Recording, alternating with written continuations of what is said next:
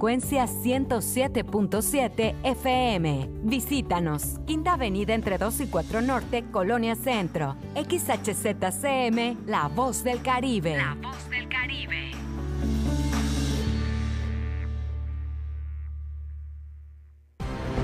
Ha llegado el momento de estar al tanto del acontecer de la noticia que se genera al momento. Sí, ha llegado en punto de las 12 con Porfirio Ancona. Comenzamos.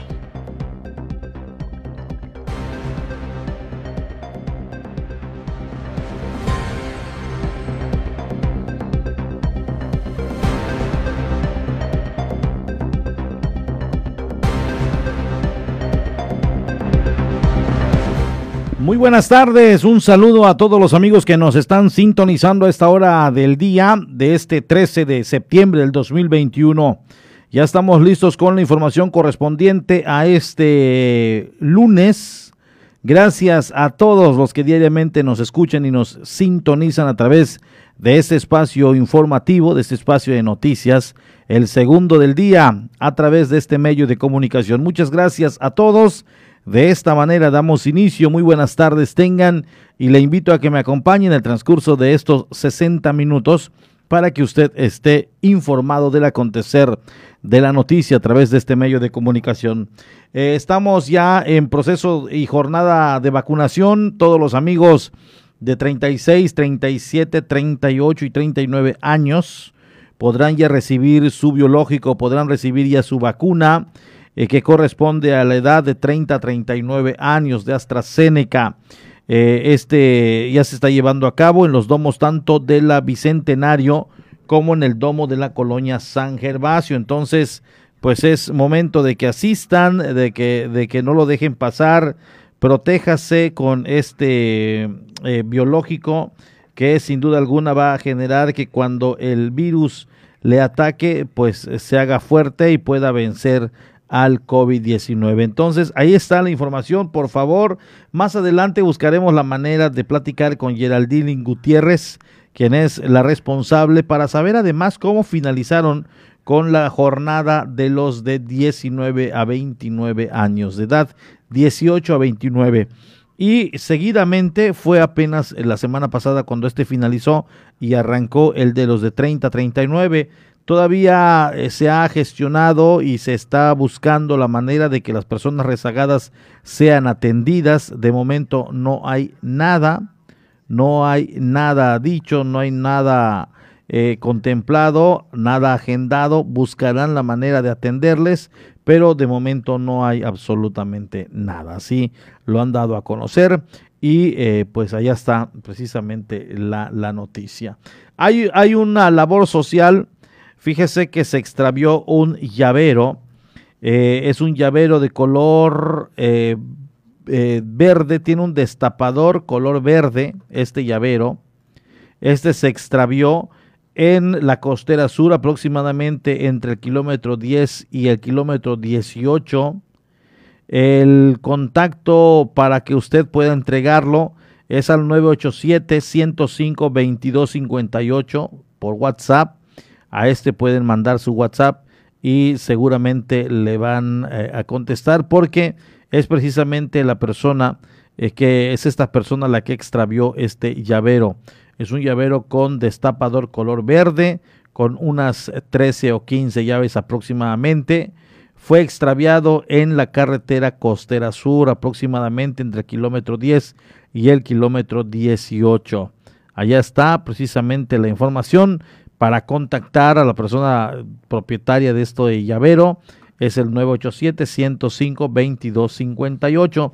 Allá está precisamente el mensaje para que eh, puedan, eh, si usted lo encontró, pues puedan entregar esta, este llavero, este manojo de llaves de entre los 13 y 15 llaves que tiene y que son sin duda alguna muy importantes, por lo tanto hace la invitación a la comunidad para que si alguien lo encontró, pues le sea entregado o de lo contrario pudiera también traerlo aquí a las instalaciones de la estación y con mucho gusto lo estaríamos anunciando, lo estaríamos dando a conocer.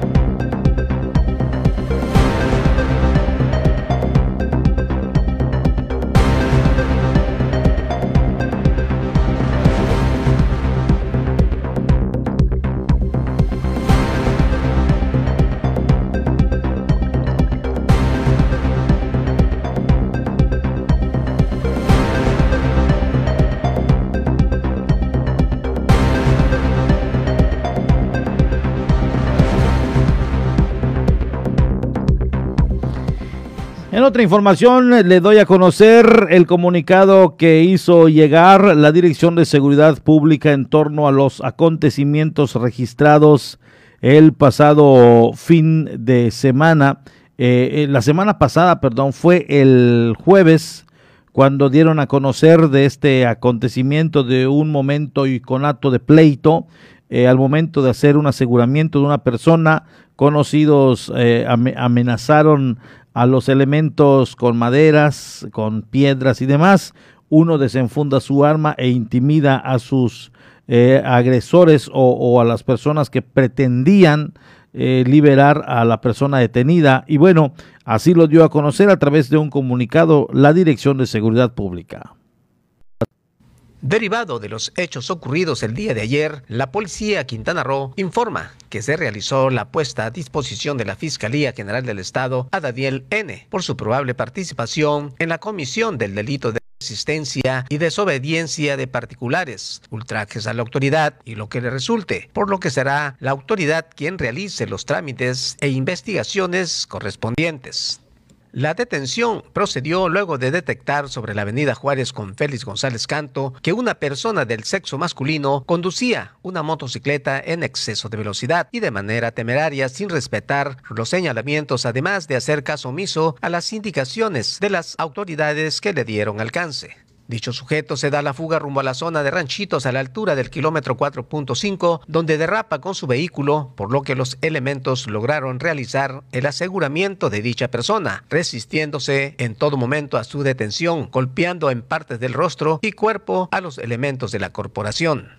Asimismo, al estar asegurando a dicha persona, los familiares salieron con machetes, palos y cadenas en mano. Incluso uno de ellos salió con un objeto cuyas características son similares a las de un arma de fuego. En virtud de lo anterior y al encontrarse en peligro, se les dio indicaciones mediante comandos verbales a dichas personas para que se dispersaran. Sin embargo, las personas hicieron caso omiso a las indicaciones, motivo por el cual uno de los agentes desfunda su arma, colocándola en posición de seguridad, realizando un disparo de advertencia hacia el piso, logrando únicamente de ese modo que las personas cesaran su acción.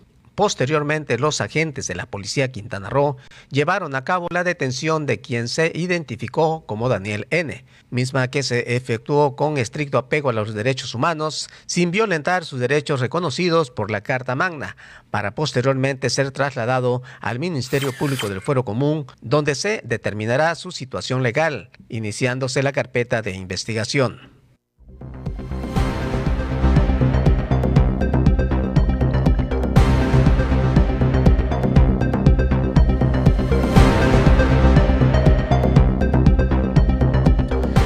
Y bueno, pues allá está el comunicado que hizo llegar la Dirección de Seguridad Pública en torno a este acontecimiento que se generó. Eso fue el jueves.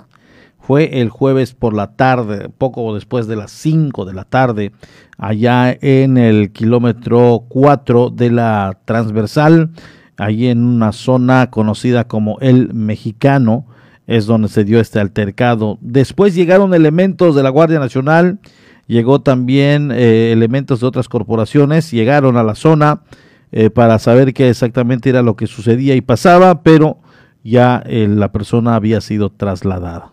Ahora está en manos de la Fiscalía General del Estado que puede, para que determine lo conducente en torno a esta situación que se vivió el pasado jueves.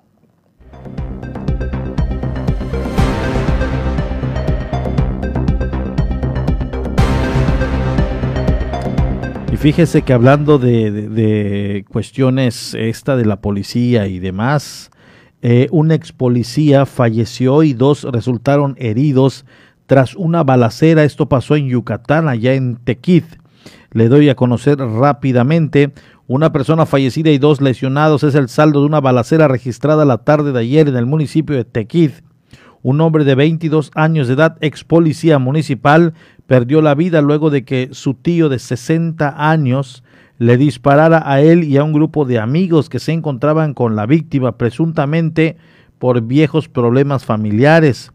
Los hechos tuvieron lugar en la calle 19 en donde se encontraba un grupo de jóvenes ingiriendo bebidas alcohólicas cuando el tío de la víctima que presuntamente se encontraba alcoholizada salió eh, se encontraba alcoholizado, salió de su vivienda con una escopeta y disparó contra el grupo, asesinando en el lugar al ex policía y dejando a dos jóvenes más heridos.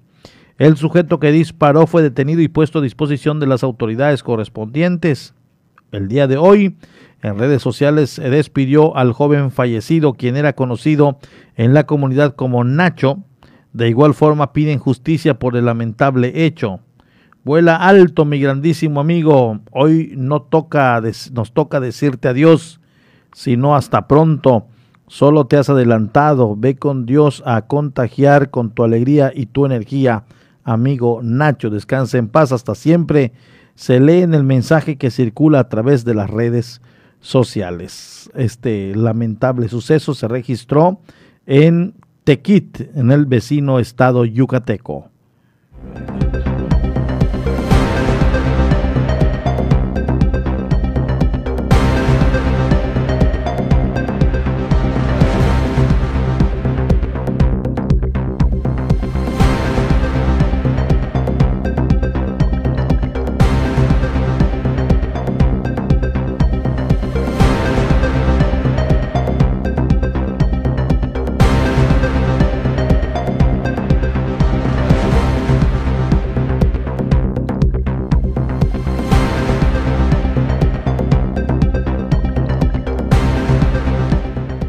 En otra información le doy a conocer eh, otro de los temas eh, que precisamente eh, nuestro equipo ha tratado de indagar y de investigar es precisamente en el en este en, en este otros en otras noticias es acerca acerca de la Profepa que llegó a Cozumel para verificar un tema que ya estaba llamando mucho la atención a través de las redes habían opiniones encontradas en cuanto a una reja que se colocó a un embarcadero o a, una, a un muelle que se encuentra ahí en Isla, en la que conduce hacia la Laguna Ciega para ingresar a Isla de la Pasión. Eh, llegaron y estuvieron realizando allí una serie de inspecciones. Me refiero a los elementos de Profepa que estuvieron el pasado, la semana pasada aquí en Cozumel. Verifica Profepa la colocación de una reja que fue instalada días atrás en el muelle de Laguna Ciega en Cozumel, luego de una denuncia ciudadana recibida ante la Comisión de Áreas Naturales Protegidas, aseveró Fernando Orozco Ojeda, director de la CONAMP. Apenas tuve conocimiento el día de ayer, 9 de septiembre, se hizo un operativo por parte de la Profepa. La Profepa estuvo aquí en Cozumel ayer realizando diversas clausuras de denuncias que la CONAM puso. Visitó el sitio del muelle, eh, sin embargo, eh, la instalación de la reja no, no es una violación a la normatividad ambiental. Sin embargo, la CONAM le hizo del conocimiento tal situación a la autoridad competente que administra, maneja, regula los muelles, en este caso la Autoridad Marítima Nacional, ya se le notificó para que en el ámbito de sus atribuciones verifique si realmente es congruente o no instalar esa, e, esa reja ahí. Y agradecemos nuevamente esas denuncias ciudadanas, como lo reitero, el manejo del territorio que tenemos como presencia con en Cozumel es extenso y no nos damos el abasto, pero siempre atendemos todas las denuncias ciudadanas. No conozco los alcances de la concesión que él pueda tener, eh, lo que sí conozco es la actividad que realizan, es una cooperativa pesquera. Eh, la CONAN tiene prestadores de servicios turísticos autorizados, regulados en el marco de su programa de manejo del área de protección de flora y fauna. ¿no? Este, no sé cuál es el trabajo que realizan de forma de colaboración, eh, se puede dar, pero ese es un tema entre los prestadores de servicios y el usuario del muelle, como se hace en todos los muelles que están en el sur también. Entonces tendrá que, se tendrá que analizar. Eh, eh, reitero, la CONAN ya hizo lo que por ley le compete, estuvo ayer Profepa, hicieron un operativo muy discreto con la finalidad de que eh, se atiendan las denuncias de CONAM y en el sitio, reitero, instalar una reja no representa violaciones a normatividad ambiental. La competencia total será para Capitanía de Puerto, afirmó Orozco Ojeda. La reja está en un muelle que sí le compete a una autoridad regularla, entonces ya lo hicimos del conocimiento. ¿Quién es la autoridad que tiene? La Autoridad Marítima Nacional, tal como se le denomina, Capitanías de Puerto a nivel país. Cuestionado sobre el número de denuncias presentadas por daños al área natural protegida, comentó. Sorprendentemente, la mayor presión que tiene eh, el, complejo de ANPs es el área de protección de flora y fauna. Tenemos ahorita 12 denuncias interpuestas ante la Fiscalía General de la República. La mayor son por cambio de uso de suelo, realizar obras en, donde es zona de cero densidad y eh, el desmonte de palma de chip. Este, tres de ellas ya tienen carpetas de investigación y con los sellos de la clausura de ayer, que ustedes pueden acercarse a los sitios y los pueden ver, este, ya serían cinco eh, predios que la Profepa atiende de las denuncias la mayor parte de denuncias ciudadanas que agradecemos esos reportes porque nos permiten atenderlos. Allá está la información que dio a conocer la CONAM de la revisión eh, y supervisión que vino a hacer eh, personal de la Profepa en torno a este muelle que está allá en la parte norte de la isla de Cozumel que conduce precisamente a Isla de la Pasión, es para cruzar la laguna ciega que se usaba para embarcadero, para turistas tanto locales, nacionales y extranjeros para cruzar a ese muelle. Y este, según tenemos entendido, estaba siendo utilizado para una organización pesquera, pero bueno, se estaba en un momento dado utilizando por otras personas y haciendo negocio en él y es por ello que bueno, decidieron poner su reja eh, y, ser inspeccionada por personal de la Profepa. Así las cosas en torno a esta situación. Hoy comenzó, por cierto, me están informando que ya estamos en Canal 5, la televisión de nuestra gente, donde mandamos saludos a todos los amigos de las diferentes colonias aquí en la isla de Cozumel, donde nos alcanzan a ver a través del 78 de WIS. También eh, acostumbran a ponerlo en redes sociales, como la cuenta es Canal 5, eh, Canal 5 TV Cozumel, así abreviar eh, televisión TV, Canal 5 TV Cozumel a través de esta cuenta. Usted nos puede estar siguiendo. Mándenos un mensajito. De igual manera vamos a estar monitoreando los mensajes que nos van llegando en la casilla de comentarios y también en la 107.7 FM en las plataformas digitales nos puede mandar también su, su, comentario. Con mucho gusto lo estaremos haciendo llegar del conocimiento de la audiencia. Muchas gracias a todos los que nos escuchan y bueno, pues entre otros de los temas, ya tenemos lista la información internacional a través de la Deutsche Welle, esta agencia de noticias que diariamente da cobertura a los principales temas a nivel mundial. Nos vamos con la Deutsche Welle posterior a un corte y enseguida volvemos.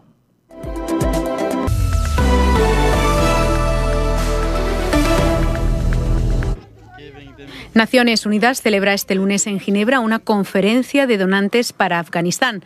El objetivo es recaudar más de 500 millones de euros. La ONU dice que esos son los fondos necesarios urgentes para evitar una crisis humanitaria en el país tras la toma del poder por los talibanes. La mitad de la población, unos 18 millones de personas, depende de la ayuda exterior y esa cifra podría aumentar.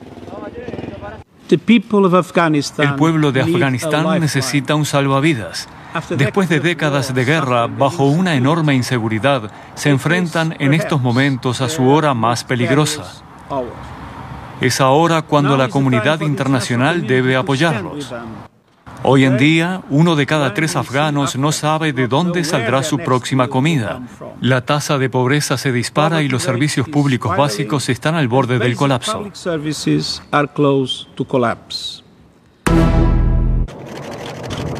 Israel ha atacado este lunes cuatro instalaciones del grupo islamista Hamas en respuesta al disparo de este domingo de un cohete desde la franja hacia su territorio sin que de momento se haya informado de víctimas. La tensión ha ido en aumento tras la captura de cuatro de seis reos palestinos fugados la semana pasada de una cárcel israelí. Egipto ha tratado de negociar un acuerdo de alto el fuego entre ambas partes. La alta comisionada de la ONU para los Derechos Humanos, Michelle Bachelet, denunció este lunes el creciente cerco a las libertades en Nicaragua. El deterioro de la situación ha ido en aumento desde mayo. Desde entonces se han producido al menos 36 detenciones arbitrarias, invalidación de candidaturas y cancelación de partidos políticos. Todo ello de cara a las elecciones del 7 de noviembre. Un día después de su muerte se produjeron protestas en Lima contra Abimael Guzmán, líder de la organización terrorista Sendero Luminoso y considerado el mayor genocida de la historia de Perú. Cientos de personas salieron a las calles de la capital para demostrar su disconformidad con la guerrilla de la que fuera fundador.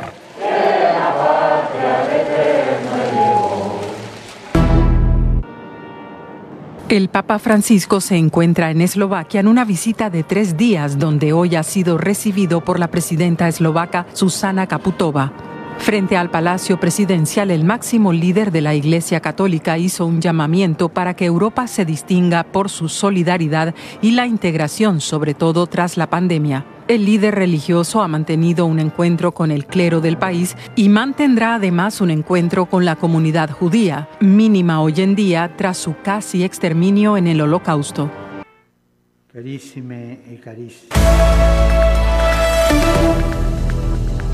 Vamos a una pausa. Estás en punto de las 12.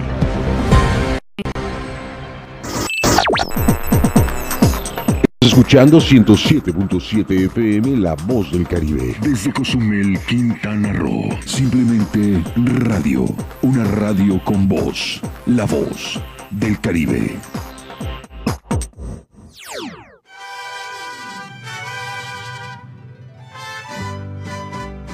Hola Pichoy, ¿qué haces? Eh, nada chino, aquí preparándome para subir esta bandera de México así en mi mata de siricote, ya que estamos en el mes de las fiestas de independencia y quiero celebrarlo de la mejor manera. Y claro, como buen cosumeleño responsable, pues voy a mantener mi distancia en las celebraciones y así sí va a ser así el grito desde el palacio, pues tratar de no hacer moloch con la gente, porque aunque hay muchos que ya estamos vacunados, este bicho aún sigue dando guerra. Tienes razón, Pichoy. Pero mira, chavo, qué mejor fecha para recordar que aquellos que lucharon por nuestra libertad hace tantos años, nos han dejado un ejemplo así de nunca rendirnos. ¿Y tú crees que yo me voy a rendir con el mentecato del COVID? Para nada, mi rey. Muy bien dicho, Pichoy. Así es tú, Sataol, a disfrutar de las fiestas, a celebrar el grito, pero ten cuidado de ponerte chúcuro, porque si no, olvídate de tu independencia, sapo. 15 de septiembre, Día de la Independencia, 107.7 FM, La Voz del Caribe. La voz de la libertad. En 107.7 FM, La Voz del Caribe, ha llegado el tiempo de hacer una mirada global y saber lo que sucede en el mundo a través de la ONU en minutos. De lunes a viernes a las 11 de la mañana y a las 5 de la tarde, aquí en 107.7 FM, La Voz del Caribe, La Voz del Mundo.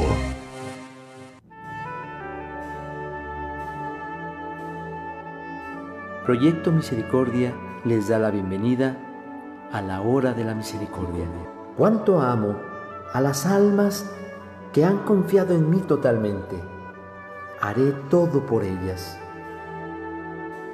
Vengan a mí todos los que están fatigados y agobiados, y yo los aliviaré. La hora de la misericordia. Acompáñanos de lunes a sábado a partir de las 4 de la tarde, aquí en La Voz del Caribe. Y recuerda repetir constantemente, Jesús, en ti confío.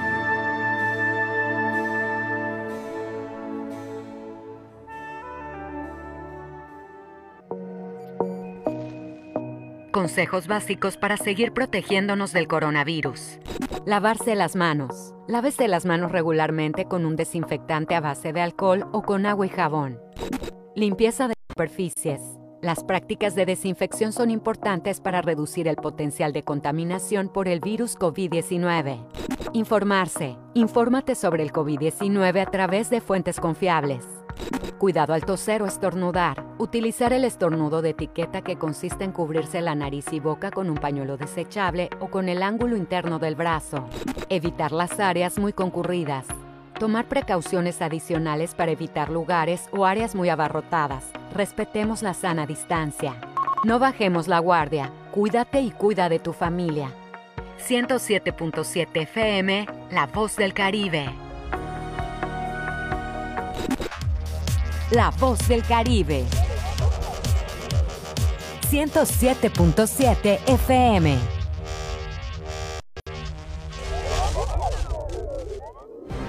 Y estamos de regreso en punto de las 12 con la información.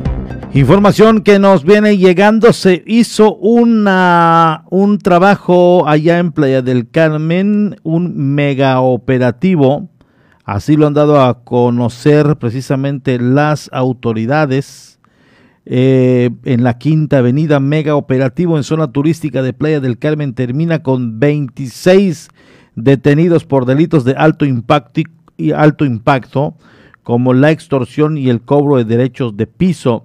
Así lo han dado a conocer las autoridades. En cuanto tengamos mayores datos eh, en este sentido, vamos a darlo a conocer. Esto sucedió apenas hace unos minutos eh, que se habló.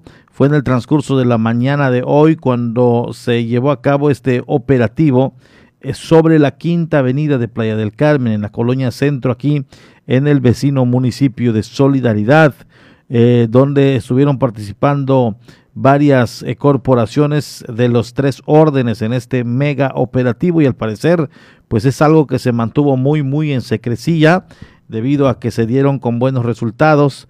Anteriormente se habían hecho trabajos de esta naturaleza, pero pues no se encontraba personas eh, sobre todo en, en, flagancia, en flagrancia. Eh, y bueno, esta información la vamos a estar ampliando en transcurso de los próximos minutos cuando tengamos mayores datos de este mega operativo en la quinta avenida de Playa del Carmen, eh, que ha dejado un saldo, repito, de aproximadamente 26 personas detenidas, presumiblemente relacionadas con el tema del delito de alto impacto podría ser extorsión, podría ser cobro de piso, narcomenudeo, en fin, algunas eh, ahí eh, delitos que está señalando la autoridad y que fueron ya puestos a disposición eh, para que comiencen las investigaciones. Esto sucedió hace unos momentos, fue en el transcurso de esta mañana en Playa del Carmen, aquí en Solidaridad.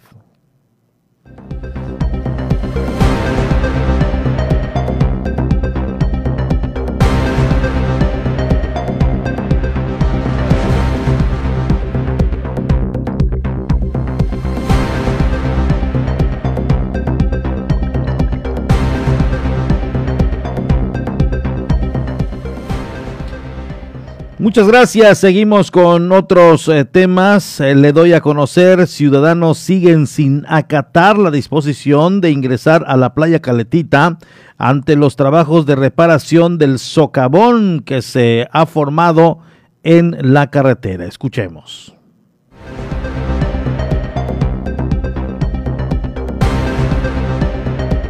Ciudadanos acuden a las instalaciones de Playa Tita, pese a que permanece cerrada, dado a los trabajos llevados a cabo por la reparación del socavón ubicado en las inmediaciones de este sitio. Isaac Domínguez Cruz, encargado de despacho de la Dirección de Protección Civil, manifestó han sido detectadas familias completas exponiéndose. Todos los días los guardavidas tienen que ir a volver a acordonar porque la gente rompe el acordonamiento, camina por la acera, está en el balneario como tal, incluso cuando ya dijimos que no tengo un guardavidas fijo ahorita ahí porque la playa está cerrada, y es gente que se está arriesgando a lo tonto. ¿sí? Hay una construcción, hay una obra importante en esa zona. Nosotros acordonamos, te repito, todos los días. Tengo fotos de familias completas, tengo fotos incluso de gente que sabe que hay gente y está yendo a vender sus productos. Estas gentes que andan en triciclo dentro del acordonamiento. Y pues, la verdad, se lo repito, no, no quiero que pase una tragedia para que la gente tome conciencia de que, ah, por eso acordonaron. el acordonamiento está ahí, que la gente lo respete. Comentó, existe peligro en prácticamente toda la zona. Y se queda el acordonamiento sin vigilancia en el aspecto de que no hay obreros ahí trabajando. Es una zona transitada, las zanjas son bastante profundas, por ahí pasa el cable submarino, sí, no se está tocando como tal, pero, pero los accidentes pueden pasar. Y es por eso que lo hicimos, no es para afectar a la ciudadanía, es para proteger su integridad. Destacó, como protección civil no tienen facultad de sancionar, únicamente el exhorto a la comunidad. No tenemos ningún reglamento que nos eh, avale como para poner una multa a un particular. Seguridad Pública probablemente pueda hacer algo por aquello de las este, faltas administrativas. El no respetar un acordonamiento es una falta administrativa.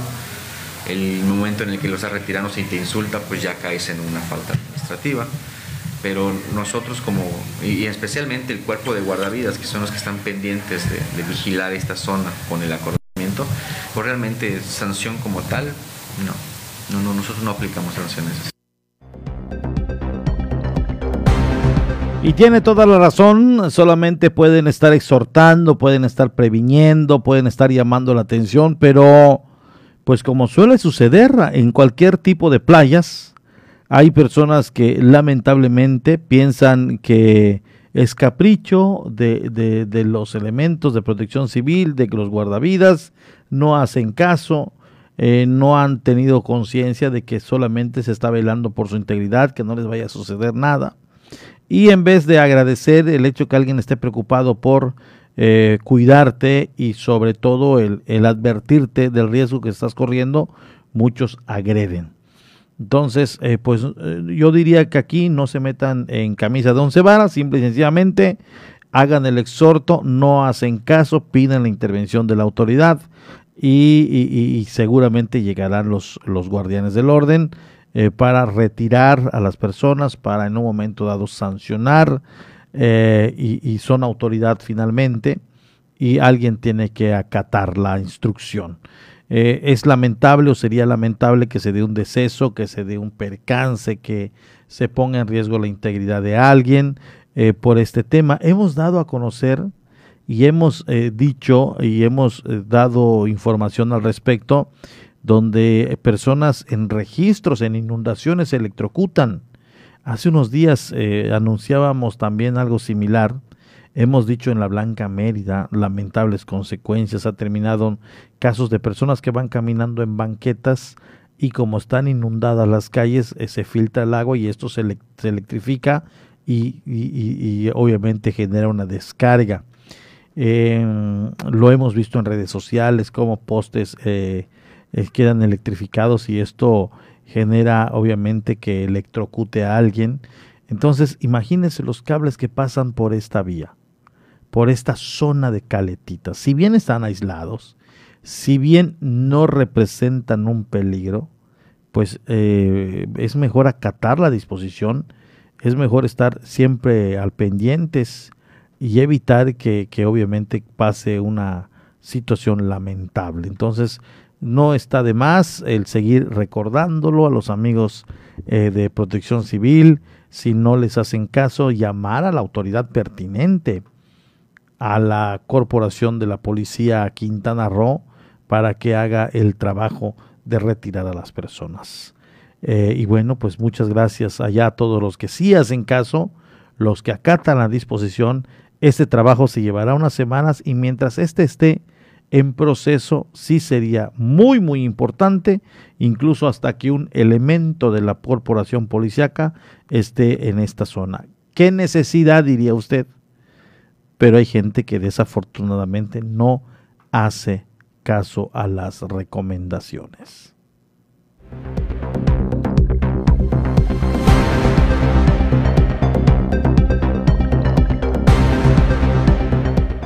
El fin de semana presentaron oficialmente la campaña Cozumel sin casuarina a fin de mantener playas y manglares sanos y libres de esta especie catalogada como un peligro para el ecosistema. Si usted eh, tiene la idea o tiene eh, eh, la, intención de sembrar, de trasplantar esta, esta, esta planta, pues déjeme decirle que está haciendo mal porque la casuarina es una especie introducida que puede acabar con la flora de nuestra isla de Cozumel. Vamos a escuchar a los especialistas que lanzan esta campaña eh, de la poda de árboles, del corte de estos árboles que se está llevando a cabo desde ya muchos años atrás.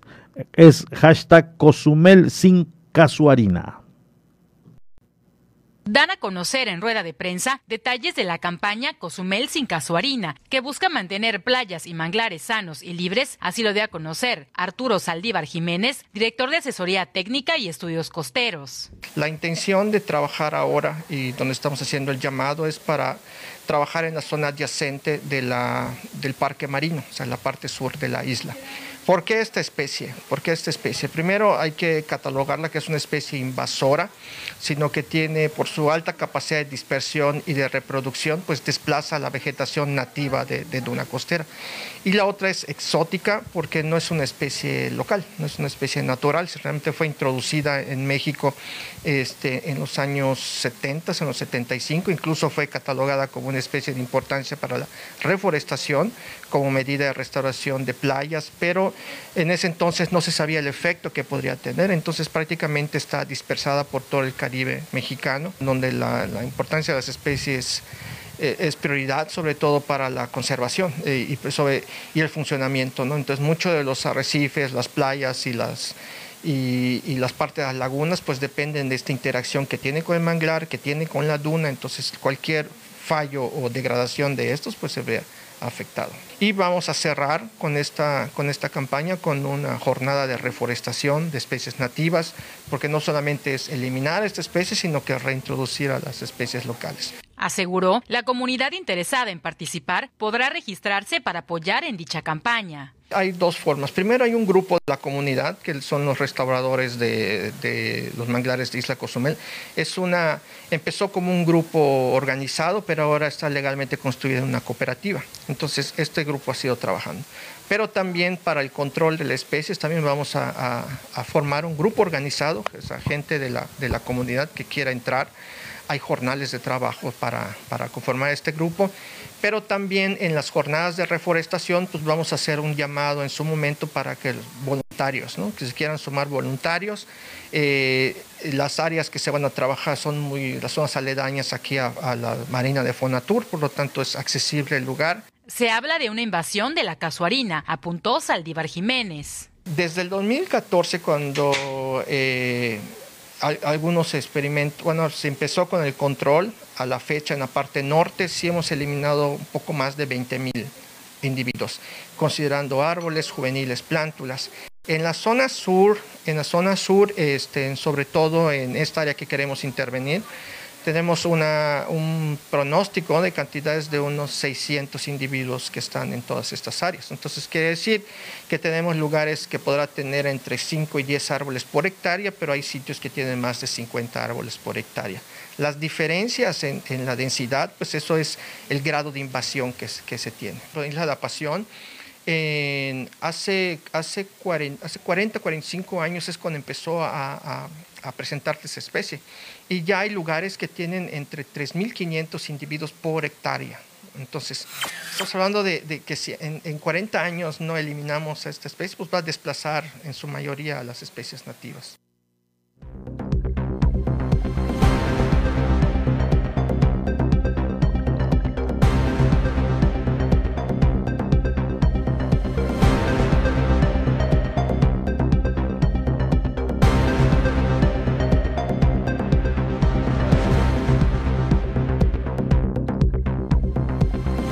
Tenemos en línea telefónica Francisco Díaz Medina, quien platica eh, que hoy tuvo la oportunidad de platicar con Alex Tobar y mencionan que eso es una noticia que es lamentable. Por supuesto, el hecho de que eh, ya tienen los conductores sus licencias de conducir tanto de moto y de auto y aún así desconocen las eh, leyes de tránsito Así lo dieron a conocer y vamos a escuchar lo que nos dice Francisco Díaz Medina.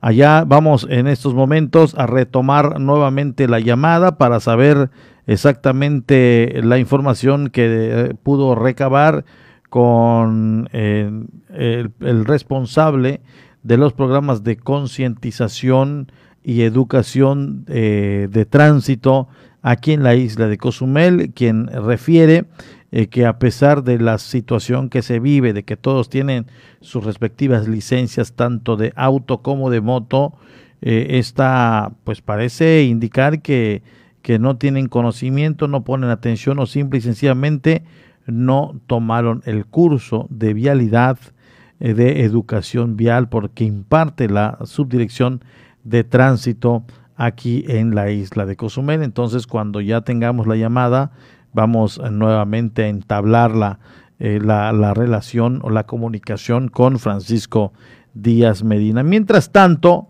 mientras tanto les doy a conocer que a través de los años y llegar el mes patrio, los ciudadanos pierden más el sentimiento patriótico y esto hace reducir la economía de los vendedores de artículos alusivos al mes de septiembre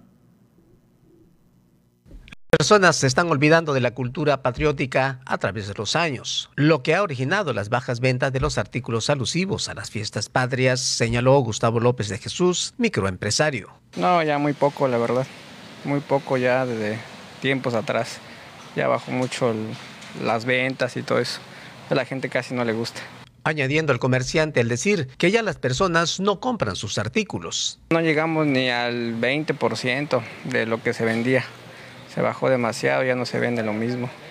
Ya la gente ya no, ya no compra lo que es todo, todo lo del mes patrio.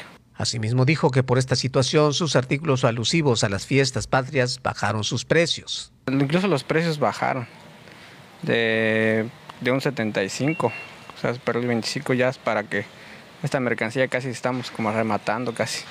Gustavo López abundó. Pues ojalá y nos vengan a comprar porque la verdad sí está muy fuerte el, ha bajado mucho las ventas y pues ahorita no, apenas estamos sacando como para los gastos el transcurso del el, tipo de vehículo que traemos y así. Ha bajado mucho. Antes de terminar, dijo que los precios de los artículos varían desde los 20 a 100 pesos. Pues ahí tenemos banderas de, de 50, 30, de a 20, de a 25 y hasta el más chiquito de a 10 pesos. Y ahí tenemos gorras, vestidos, que están de arriba de 120 o blusas también. Ahí tenemos de todo un poco, figuras para decorar y nada más. Y eso van un precio de, la verdad, muy considerable. De 30, 40, 45 pesos, hasta lo más caro, 100 pesos nada más.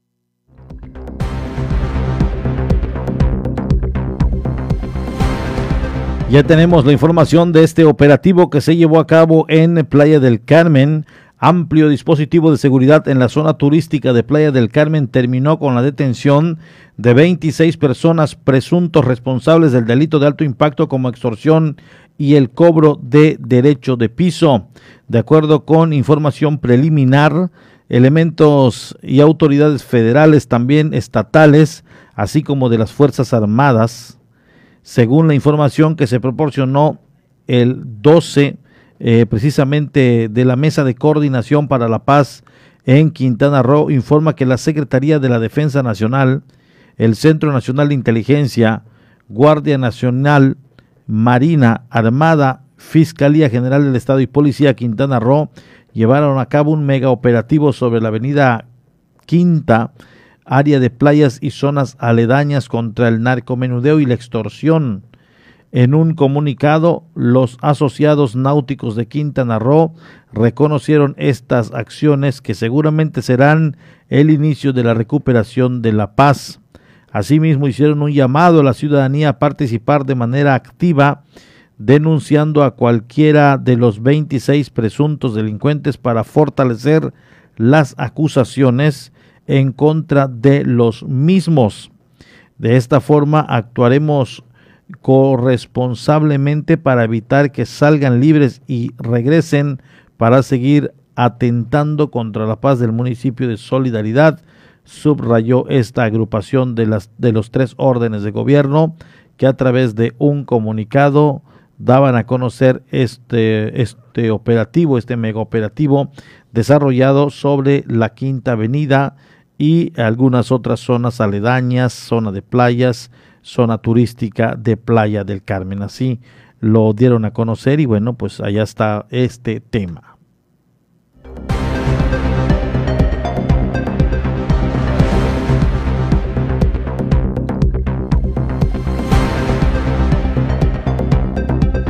En una información que nos eh, obviamente da mucho gusto compartir, este fin de semana trascendió que un bebé venció al COVID-19 luego de recibir un óptimo tratamiento.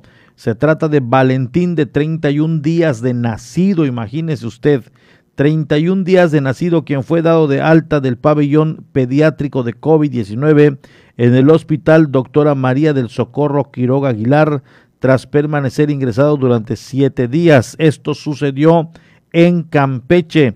El pequeño Valentín ingresó al hospital de, de Carmen a los 24 días de nacido por dificultad respiratoria, distensión abdominal eh, y por presentar fiebre. Tras realizarse la prueba se le diagnostica SARS-CoV-2, siendo ingresado de inmediato al área para la atención de pacientes pediátricos con COVID-19. La pediatra María Belén Gaitán Jaramillo explicó que Valentina es un bebé especial que a su corta vida ha enfrentado con éxito duras batallas. Al momento de nacer fue detectado con incompatibilidad RH, un padecimiento sanguíneo que lo mantuvo en el área de cuidados intensivos neonatales, que lo llevó a seguir un riguroso tratamiento médico. Fue así que luego de superar el padecimiento explicado por la pediatra, Valentín logró su alta, pero días después regresó nuevamente al hospital por infecciones en el tracto digestivo. La tercera vez fue por presentar síntomas del COVID-19. A través de un comunicado, la Unidad de Comunicación Social del Gobierno del Estado de Campeche señaló que otros factores en contra de la salud de este bebé es precisamente su corta edad, porque a pocos días de nacido sus anticuerpos se encuentran poco fortalecidos, lo que causó complicaciones por SARS-CoV-2.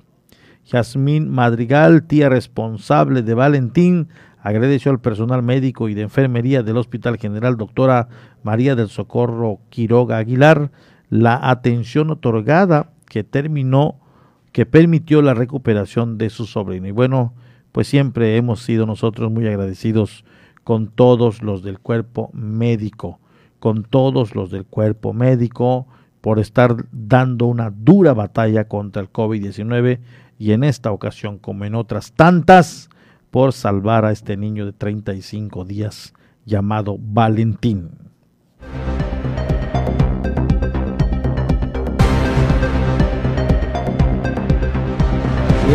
Nos vamos con Francisco Díaz Medina acerca de este tema de eh, que todos los automovilistas, en su gran mayoría, tienen la licencia de conducir tanto moto o auto, pero desconocen las eh, leyes o reglamentos de tránsito. Mi estimado Francisco, muy buenas tardes.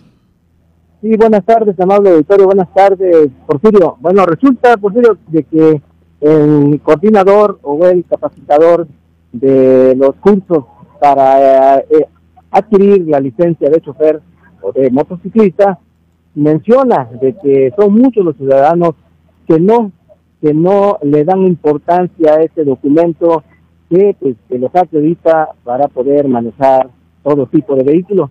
Y esto, esto porque la gran mayoría les gusta evadir las capacitaciones eh, y también algunos para no hacerlo, pues tienen que ofrecer un pequeño eh, reembolso para poder este eh, obtener este tipo de, de licencias, Porfirio.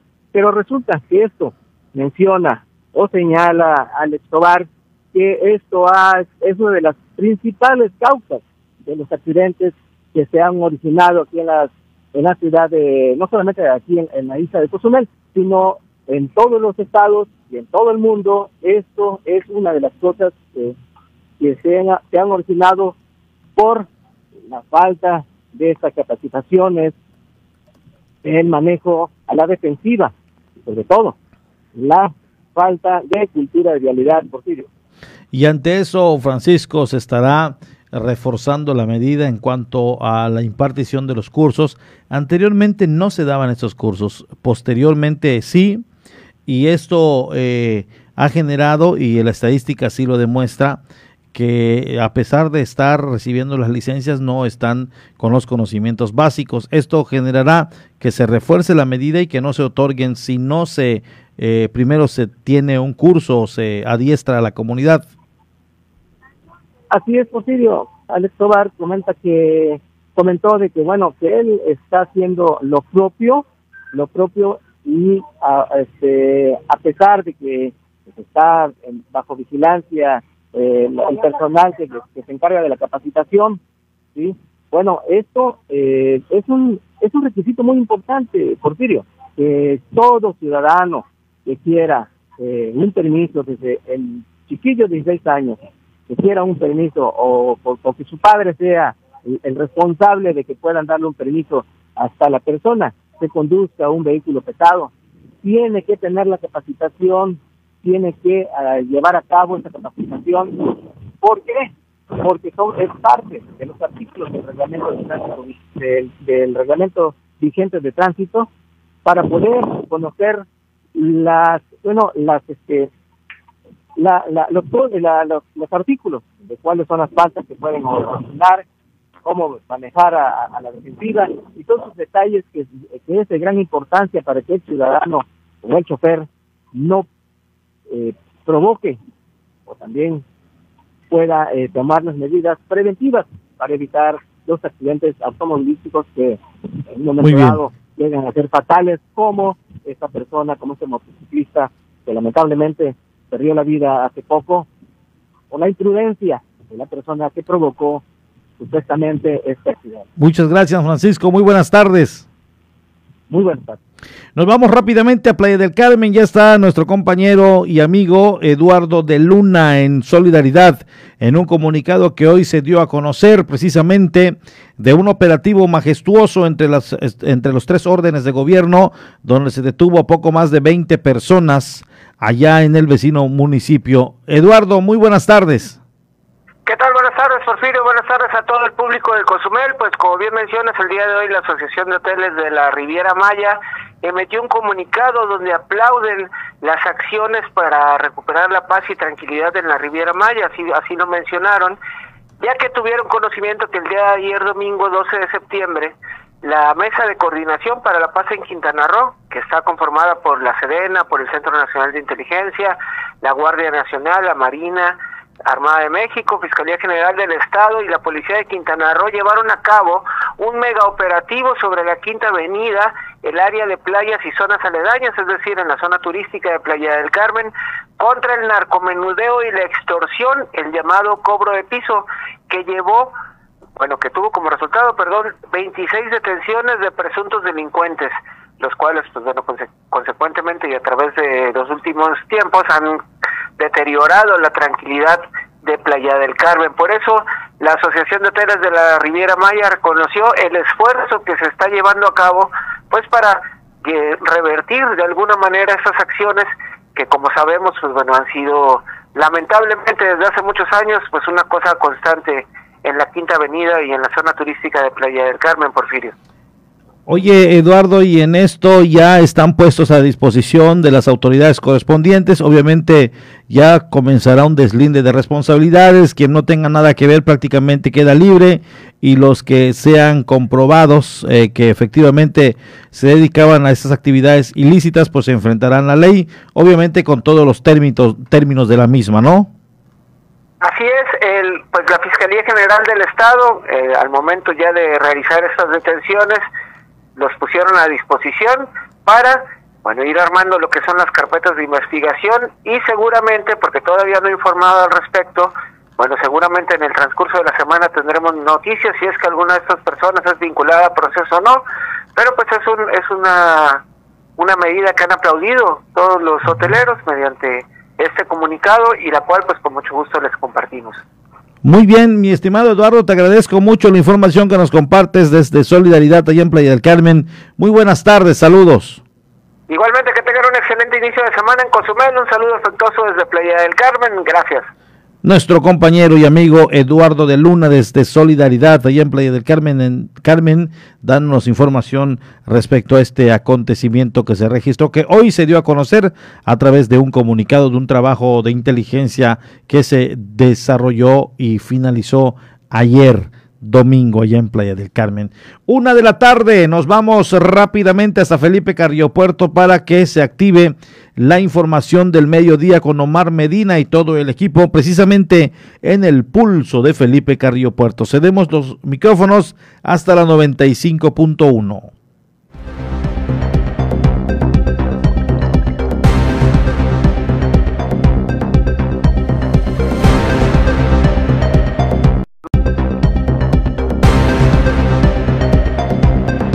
aquí en la isla de Cozumel. Agradecemos a todos los que nos están siguiendo a través de la 107.7 FM y también a través de Canal 5, la televisión de nuestra gente. Nos vamos rápidamente con la información humanitaria de la Organización de las Naciones Unidas, la noticia humanitaria mundial, posterior a un corte y enseguida volvemos. Estas son las noticias más destacadas de las Naciones Unidas con Beatriz Barral. La alta comisionada para los derechos humanos ha denunciado el deterioro de la preocupante situación política en Nicaragua de cara a las elecciones del 7 de noviembre. Los y las nicaragüenses deben poder ejercer su derecho al voto en ausencia de intimidaciones, violencias o interferencias administrativas. Las personas que lo deseen deben poder presentar libremente sus candidaturas y las y los votantes deberían poder participar en las campañas. Asimismo, es esencial que los medios de comunicación puedan dar cobertura a las campañas electorales de diversos candidatos y candidatas, libre de interferencias o indebidas restricciones impuestas por parte de las autoridades. Nada de esto está ocurriendo en Nicaragua. Entre el 22 de junio y el 6 de septiembre, la oficina de Michelle Bachelet ha documentado la detención arbitraria de 16 personas, incluyendo dirigentes políticos, defensores, empresarios, periodistas y líderes campesinos y estudiantiles, que se suman a otras 20 detenidas a partir del 28 de mayo. Además, se han intensificado los ataques a la libertad de expresión, provocando la salida del país de al menos 12 periodistas, y las autoridades ordenaron la clausura de 45 organizaciones sin fin de lucro.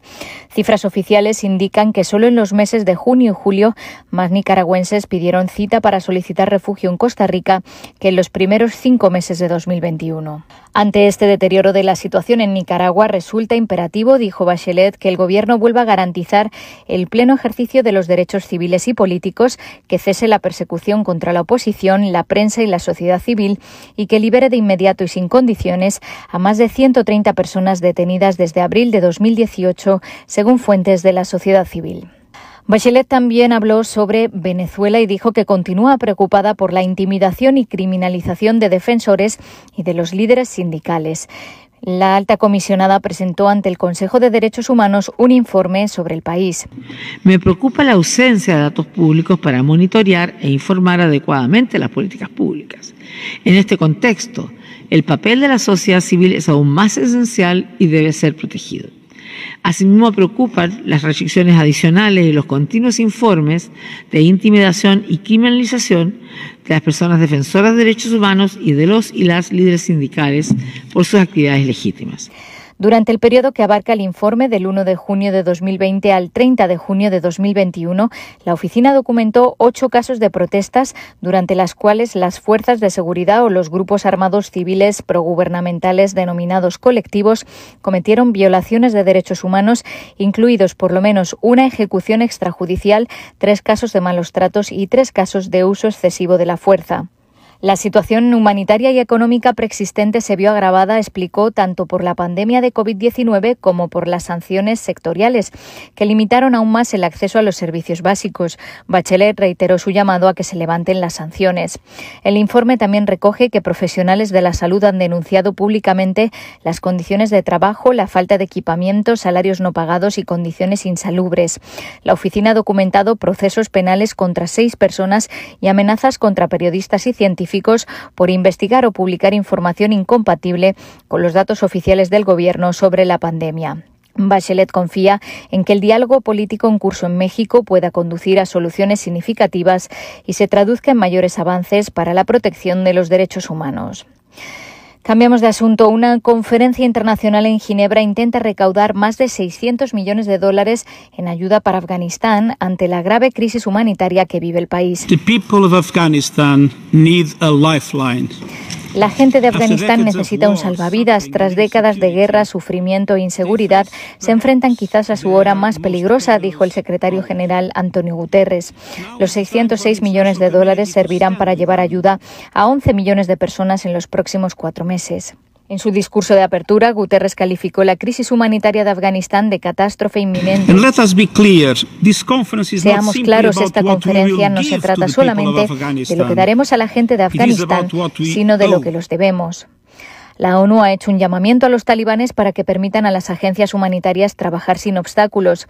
Incluso antes de que los talibanes retomaran el control del país en agosto, más de 550.000 personas se habían visto obligadas a abandonar sus hogares este año debido a los combates. Unos 3 millones y medio de afganos se encuentran actualmente desplazados dentro del país. El alto comisionado para los refugiados ha llegado este lunes a Afganistán para evaluar la situación. Y el Organismo Internacional de la Energía Atómica llegó el domingo a un acuerdo con Irán para acceder a las cámaras de vigilancia del interior de las instalaciones atómicas iraníes. El acuerdo se alcanzó durante una visita a Teherán del director de la Agencia de Control de la ONU, Rafael Mariano Grossi. Durante unas conversaciones constructivas con el vicepresidente de la Asociación Iraní de Energía Atómica, Mohammad Eslami, se acordó la instalación de nuevas tarjetas de memoria en las cámaras que vigilan el programa nuclear del país, informaron en un comunicado conjunto. También se ha acordado que las cámaras puedan ser revisadas. Slami dijo que Irán continuará las conversaciones al margen de la reunión del organismo que se celebrará esta semana en Viena y añadió que Grossi volverá a visitar Teherán en un futuro próximo para discutir cuestiones técnicas. Grossi dijo que habría más reuniones a niveles superiores y no se dejará de lado nada ni se ocultará nada en referencia a otras cuestiones como las partículas nucleares encontradas en algunos emplazamientos. Hasta aquí las noticias más destacadas de las Naciones Unidas. Vamos a una pausa. En punto de las 12. La voz del Caribe. 107.7 FM.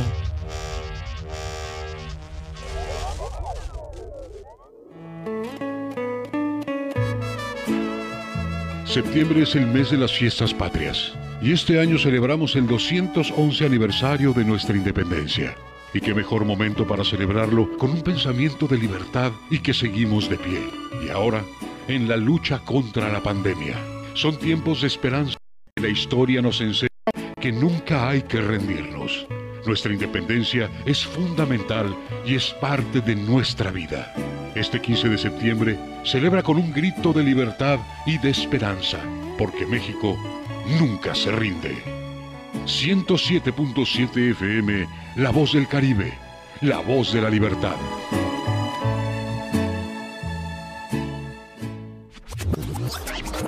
Hola, hola, ¿qué tal? Soy Aida Ramírez. Te invito a escuchar The Best Ones la cuenta regresiva de las cinco canciones más importantes del planeta, además de los eventos más relevantes de los artistas que ocupan este listado. Te espero de lunes a viernes en punto de las 10 de la mañana, por supuesto a través del 107.7 FM, La Voz del Caribe.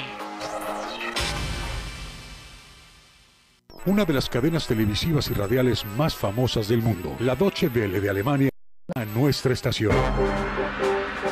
107.7 FM presenta cápsulas de información general, de cultura y noticias que forman parte de lo que sucede en todo el mundo. Mantente en sintonía con 107.7 FM y escucha a la Doche Vele, aquí en La Voz del Caribe, donde somos radio.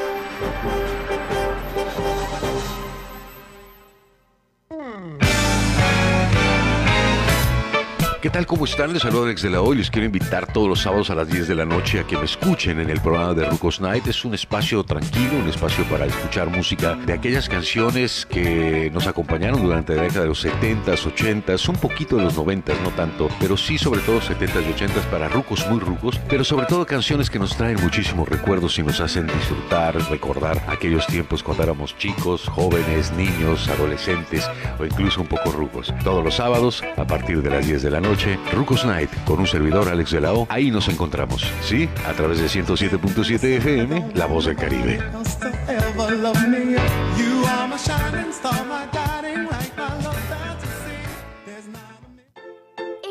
Coronavirus es un bicho pequeñito con corona que provoca que la gente se enferme y se sienta malita.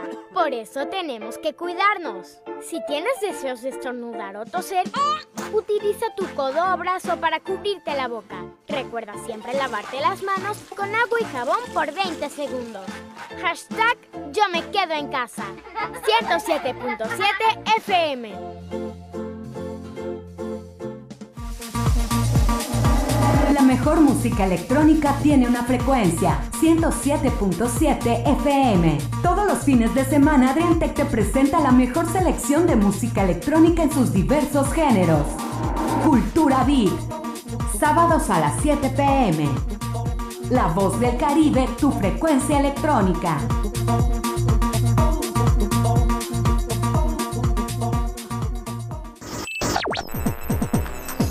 Estás escuchando 107.7 FM La Voz del Caribe. Desde Cozumel, Quintana Roo. Simplemente radio. Una radio con voz. La Voz del Caribe. Ya estamos de regreso en punto de las 12 con la información.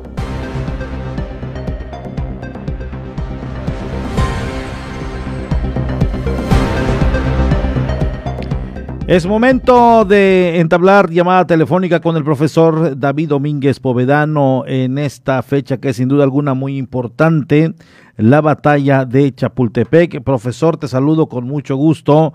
Hoy, 13 de septiembre, se conmemora esta importante fecha eh, de estas fechas históricas eh, que precisamente inicia desde ayer. ¿Qué nos dices al respecto? Pues sí, 13 eh, de septiembre de 1847, desde Veracruz, el ejército norteamericano va avanzando poco a poco sobre territorio nacional hasta llegar a la capital de la República el 13 de septiembre de 1847. Eh, atacan el castillo de Chapultepec, siendo la sede del heroico colegio militar y donde eh, no solamente los niños conocemos como héroes niños o niños héroes eh, son los que combaten en ese en esa en esa gesta heroica de Chapultepec sino que también otros cadetes pero pues es un eh, número significativo de nombres de cadetes que dieron su vida por eh, la patria. Muchos dicen que por qué les llamaban niños pues porque eran niños legalmente. En 1847 no existía el término adolescente. El término adolescente ya a principios del siglo XX se determina ese, ese nombre. Entonces se creía o se decía que los jóvenes eh, eran niños hasta cumplir los 20 años, que en aquella época los 20 años era la mayoría de edad, y los niños o los jóvenes que estaban allá en el castillo de Chapultepec iban entre los 12 y los eh, 20 años de edad, así que por eso se les llamó los héroes niños o los niños héroes, que muchos lo, ponen en duda, pero sí existieron perfectamente bien y esos, esas pinturas que se conocen de ellos fue realizado precisamente por otro compañero de ellos eh, del colegio militar que era pintor y realizó las pinturas de cada uno de ellos. Hoy la gesta heroica del 13 de septiembre de 1847 y comienzan ya el apogeo de las fiestas patrias. También quiero recordar que en el año de 1947, 100 años después de esta gesta heroica, se inaugura el, eh, pues, eh, el, monumento que se encuentra precisamente frente a la explanada con motivo de los 100 años del aniversario de esta gesta heroica acá en Cozumel, Quintana Roo, en mil, el 13 de septiembre de 1947, el segundo monumento más antiguo que se encuentra en la, en, en la actualidad todavía vigente, es el obelisco dedicado a los niños héroes, donde año con año se lleva a cabo esta famosa gesta heroica. Oye, profe, eh, oye, profe, y esto, se recuerda, se, ah, anteriormente yo recuerdo eh, que, que, en las eh, instituciones educativas obviamente se hacían homenajes, se hacían eventos. Esto se está llevando a cabo en la actualidad, es decir, a través de, la, de las clases en línea, ¿no se deja pasar esta fecha desapercibida? No, no se deja pasar todas las fechas conmemorativas. En el caso de los maestros de eh, secundario, los maestros de educación secundaria, recuerdan esta, esta gesta heroica con todos los alumnos y en el caso de primaria y preescolar, los profesores en, en, línea este, recuerdan esta gesta heroica y muchas veces les marcan alguna actividad, algún trabajo relacionado con, esta, con este tan importante evento, ¿no? Hoy eh, se hizo un evento cívico, profesor, y también es importante que las autoridades no dejen pasar estas eh, fechas eh, de conmemoración, puesto que son importantes y forman parte de los libros de la historia de nuestro país y así se ha venido haciendo en el largo de, administraciones, una que otra tal vez no se acordó, no lo hizo, no la, no la conmemoró, pero bueno, es algo que se debe estar haciendo. En el caso del 13 de septiembre es una ceremonia que año con año y sin dudarlo lo lleva a cabo eh, la, el ejército. Es una ceremonia que eh, coordina el ejército mexicano aquí en Cozumel, la guarnición militar, anteriormente, eh, antes de la llegada de la guarnición, la hacía la base aérea militar, pero es una actividad que coordina los, los, las Fuerzas Armadas, no propiamente el ayuntamiento. Claro, la logística de, podio y todas esas cosas la, lleva el ayuntamiento, pero esta en, forma particular la organiza totalmente el ejército mexicano. Hoy esta se llevó a cabo y bueno, nos da mucho gusto el que se vayan y se sigan recordando estas fechas tan importantes. ¿Algo más que desees comentarnos, profesor? Pues nada, este, eh, pues estamos trabajando arduamente con los muchachos, con los alumnos, y bueno, pues este, yo les exhorto a los padres de familia que apoyen a los muchachos para que continúen sus clases en línea, eh, en la modalidad que estén llevándose a cabo. Algunas, como en el caso de la escuela que represento, llevan las clases normales, como que estuvieran en el salón de clase, en el mismo horario, solamente que eh, en forma de Meet eh, y, bueno, tienen la clase con el maestro, ¿no? Y las actividades correspondientes. Lo mismo que estén en un salón de clase, lo único que desde su casita les marcan las actividades, las realizan, se las van entregando los maestros, porque las clases prácticamente eh, los alumnos se conectan los 50 minutos que le corresponde con cada una de las materias. Y muchas escuelas están trabajando así, hay que apoyar a los muchachos a que continúen.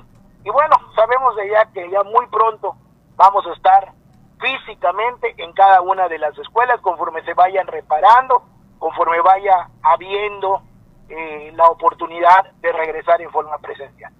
Muy bien, eh, profesor, muchas gracias por la información. Muy buenas tardes. Buenas tardes. Allá tienen al profesor David Domínguez Povedano. Nos vamos rápidamente con otra información y le doy justamente a conocer que hay muy buenos números en el registro civil. En los últimos meses, últimos días, se ha dado un incremento en certificados que expide esta fiscalía. En registros de certificados municipales y foráneos, en esta administración hubo importante superación en sus cifras y hasta el momento se continúa atendiendo a las personas, dijo Beudi Vivas Rivero, oficial del registro civil que por la naturaleza de nuestro, de nuestro servicio, de la encomienda que tenemos, nosotros durante el tiempo de la pandemia no hemos cerrado. Nosotros hemos seguido elaborando, tuvimos que hacer ciertas adecuaciones para eh, tener los cuidados para con la ciudadanía y obviamente para con el personal. Y hacemos unas, hicimos unas modificaciones para, para la nueva normalidad, ¿no? Entonces este, se hizo unas adecuaciones, pero seguimos trabajando. El oficial dio a conocer que durante esta administración se logró importantes registros de nacimientos, reconocimientos, matrimonios, divorcios y defunciones. Por lo que respecta al área de nacimientos, al rubro de registro de nacimientos, hicimos desde el inicio de esta administración aproximadamente 2.800 registros. Reconocimientos hicimos 82, Matrimonios al día llevamos 1012, eh, divorcios 318 y defunciones 1250. Antes de finalizar, dijo que en las actas municipales y foráneas fue más elevado en sus cifras. En el rubro de expedición de actas certificadas, tenemos un promedio, un, un dato que es bastante, bastante elevado de la expedición de las actas. Desde el inicio de la administración llevamos a cabo 32 mil eh, actas expedidas respecto de registros de eh, actos registrales de acá de Cozumel. Que son de nacimiento, son, ya sean de matrimonio, ya sean de defunción, ya sean de divorcio, todas las actas que la ciudadanía requiere para realizar algún trámite y le solicitan que debe ser actualizada, son esas 32 mil que hemos expedido. Pues allá está la información que nos dan a conocer. Me dicen que ya está listo un corte y enseguida estamos de vuelta, así que vámonos rápidamente a un corte y volvemos. La voz del Caribe. 107.7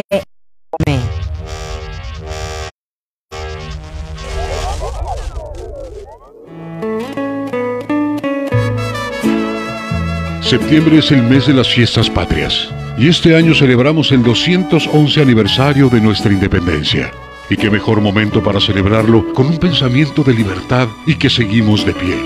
Y ahora, en la lucha contra la pandemia. Son tiempos de esperanza y la historia nos enseña que nunca hay que rendirnos. Nuestra independencia es fundamental y es parte de nuestra vida. Este 15 de septiembre celebra con un grito de libertad y de esperanza, porque México nunca se rinde. 107.7 FM, La Voz del Caribe, la voz de la libertad.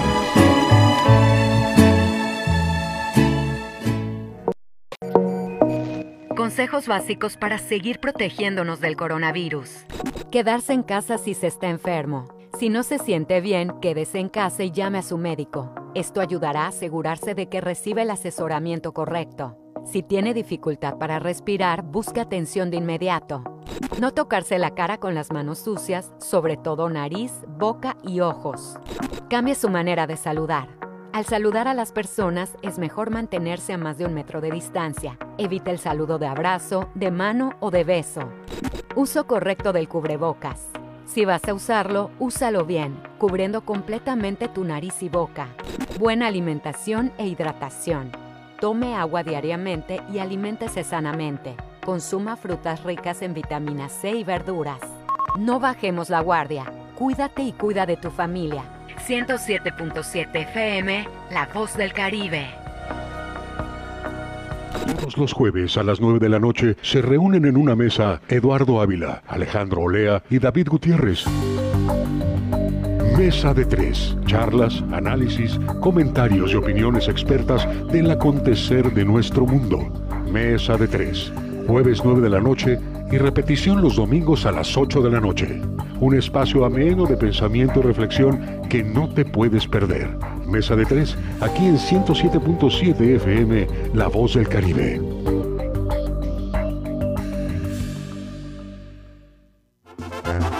La carnita asada se prepara en La Voz del Caribe. Escucha a los mejores exponentes del regional mexicano con el compa de la cruz. Martes y jueves a las 11 pm para toda la plebada de Cozumel. Fierro pariente, fierro caliente.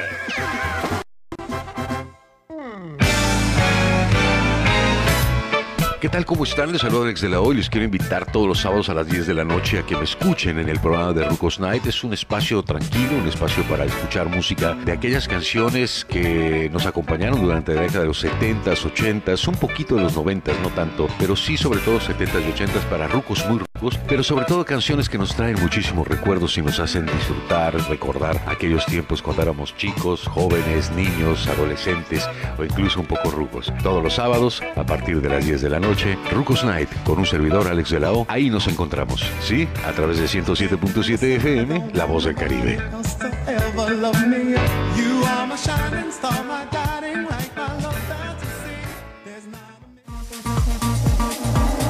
Mejor música electrónica tiene una frecuencia, 107.7 FM. Todos los fines de semana Adriantec te presenta la mejor selección de música electrónica en sus diversos géneros. Cultura Beat. Sábados a las 7 pm. La voz del Caribe, tu frecuencia electrónica.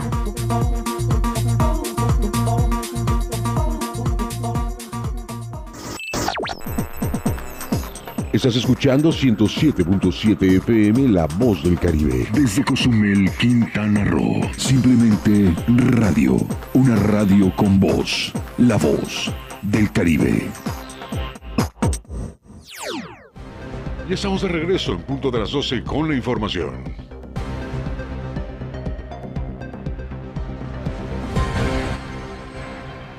Regresamos, muchas gracias. Ya prácticamente en la recta final de este espacio de noticias, nombran a Manuela Parra como nueva directora del Colegio de Bachilleres Plantel Cozumel y una de las principales acciones será ampliar la infraestructura de este plantel. Será necesaria una mayor infraestructura dentro del Colegio de Bachilleres Plantel Cozumel, expresó Manuelita Parra Canto, recién nombrada directora de dicho plantel. Asimismo, comentó, entre las estrategias se seguirán aplicando los puntos impuestos por autoridades educativas para un retorno seguro a las aulas. Todos los avances para que en un término de seis meses o menos podamos cubrir todos los aspectos que nos piden, los aspectos normativos y nos avalen el regreso y el retorno seguro para nuestros chicos. Este retorno realmente es eh, todo una hazaña porque hay que trabajar, eh, tenemos muchos alumnos, ahorita tenemos 1094 alumnos en ambos turnos, pero nuestra infraestructura en salones pues no son tantas, ¿no?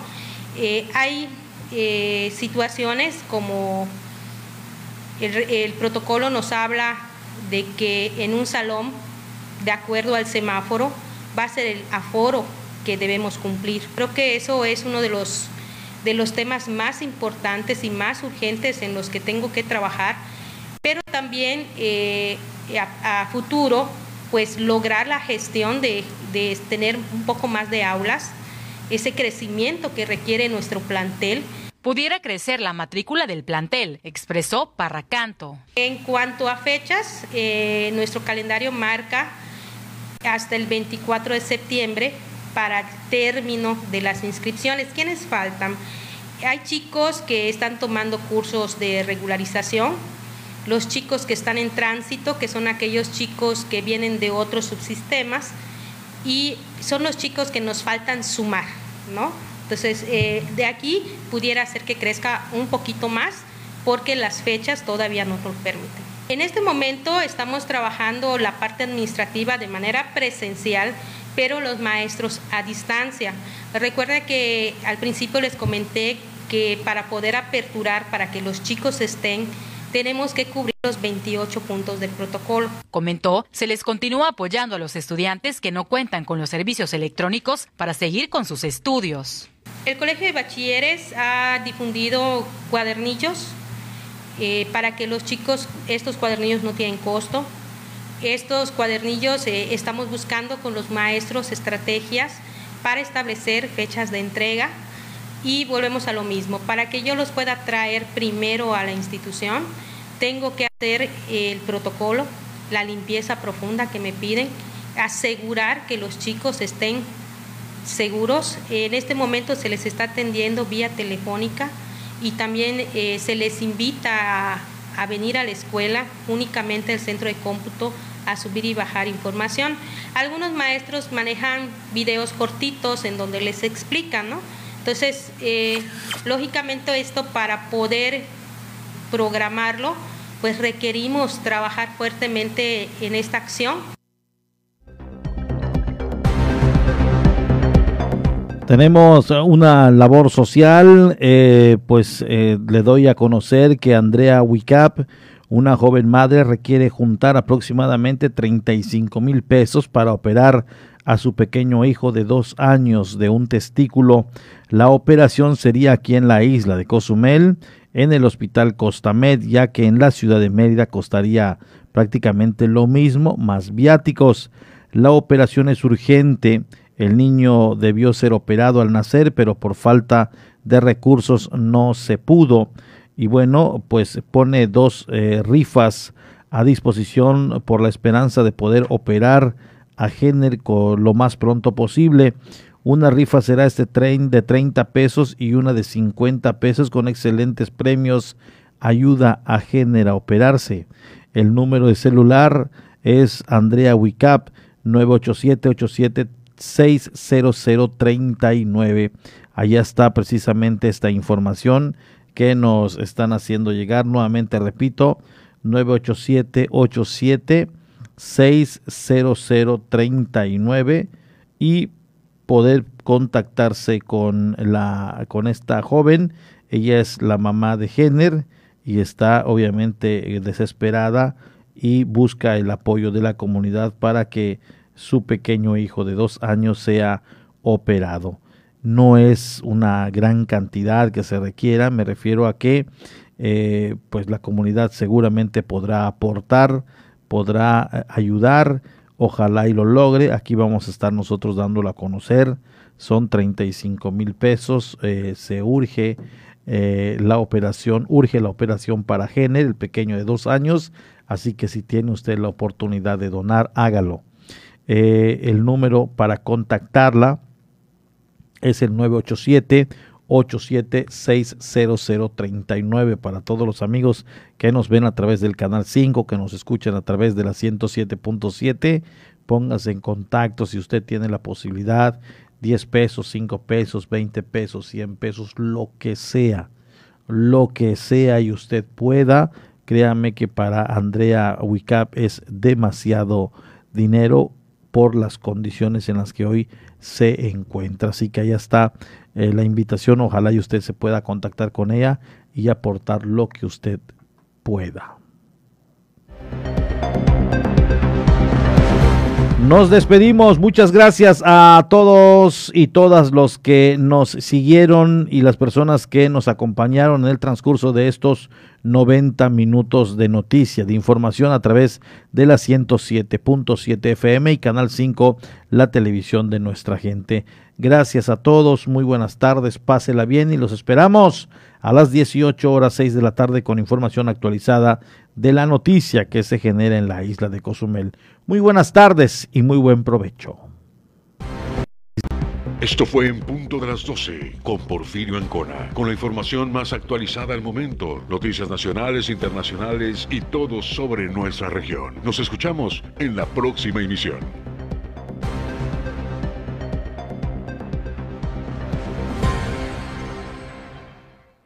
XHZCM. La voz del Caribe, transmitiendo las 24 horas del día con 1.9 kilowatts de potencia desde la isla de Cozumel, en la frecuencia 107.7 FM. Visítanos, Quinta Avenida entre 2 y 4 Norte, Colonia Centro. XHZCM, La voz del Caribe. La voz del Caribe.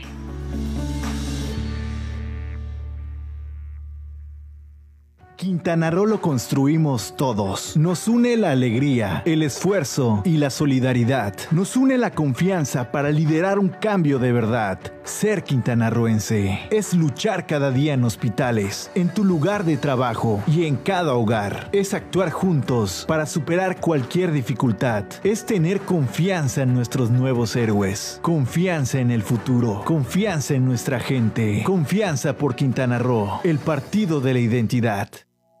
Si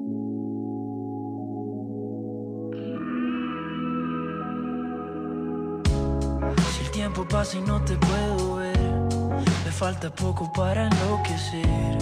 Ya no me alcanzan tus recuerdos. A mi memoria le hace mal tu amor. Si a mí me pasa, sé que a ti también.